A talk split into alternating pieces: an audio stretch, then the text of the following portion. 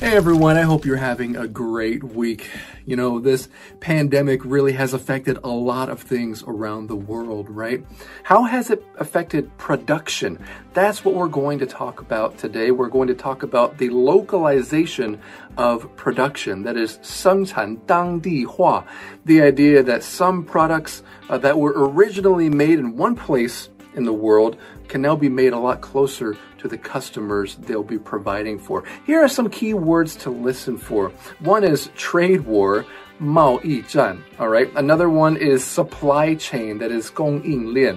And another one is manufacturer, those who are making the products. Uh, we have the 制造商. Listen for those words as we get into this news. Here we go.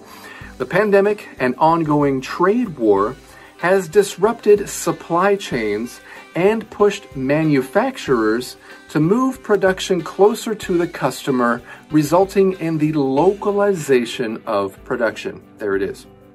For example, there are many, but here's one. For example, Taiwan Semiconductor Manufacturing Company, TSMC, has begun construction on a chip production facility in Arizona, which will be completed in 2029. 2029.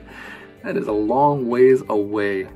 As terrible as this is, you know, when terrible things happen, it really forces humans, it forces us to be creative with the way that we do things. And, and, perhaps this localization of production is just one example. That's all for today's Hot Words in the News.